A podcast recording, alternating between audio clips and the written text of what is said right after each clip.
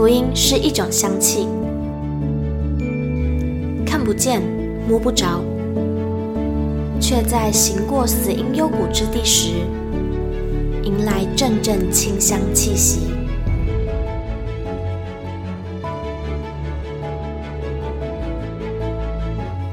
愿北纬二十三度的我们，一同写下的故事，化作世界的反击。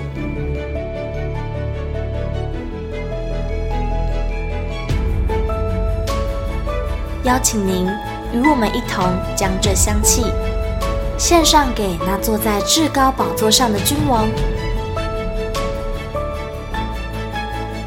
N 度二十三宣教学。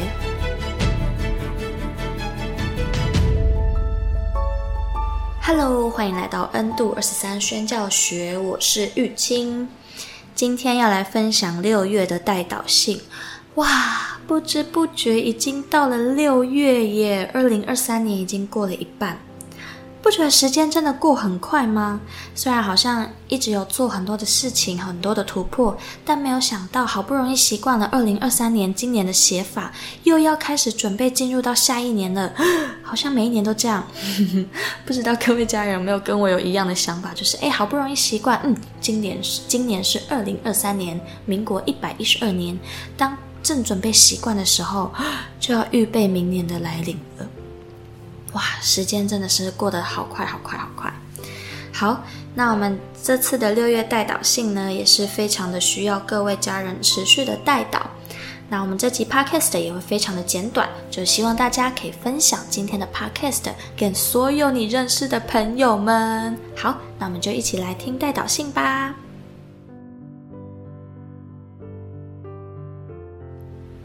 Weary 六月代祷信。亲爱的代祷家人平安。五月的 Weary 较忙于八福基地的建设，童工们已和鲁马夫牧师去了好多趟，才发现原来还有好多事情要做。为了让大家能够有优质又不失原味的属灵敬拜赞美以及训练的空间，我们还会继续努力。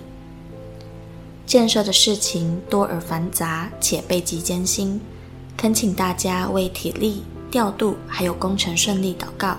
另外，八福训练基地基础工程，如卫生间、淋浴间及训练设备储藏间等的建设总经费为两百六十万，缺口目前不足两百五十八万元，更需要您的支持及代祷。八福基地相关影片，请见影片下方链接。缅甸北部难民的情况持续恶化。自从政变以来，情况从来没好转过，变得更加复杂险恶。无辜的孩童现在也成为攻击的目标了。这些难民从以前就是一群位在遥远深山中，被战火威胁、被世界避而不谈的无助人群。随着时间拉长，以及更多国际新闻吸引世人的目光，他们得到的帮助越来越少。可是他们需要帮助的程度却是越来越高。难民营的环境及设施在疫情三年中，因为国界封锁，内部对他们的迫害力道与频率一直增强。他们所居住的房屋早已破损不堪，现在又正逢雨季，急需更换新的建材。卫生环境非常糟糕，犹如粪堆荒场。一群属于神的子民，就在这样极端恶劣的情况下，捍卫着自己的信仰价值。太多人，包含儿童，因着信仰被陷害、被暴力残杀。但愿更多人甘心乐意在祷告中伸出奉献的手，安慰并坚定难民的心。因着您的爱心支持，将使。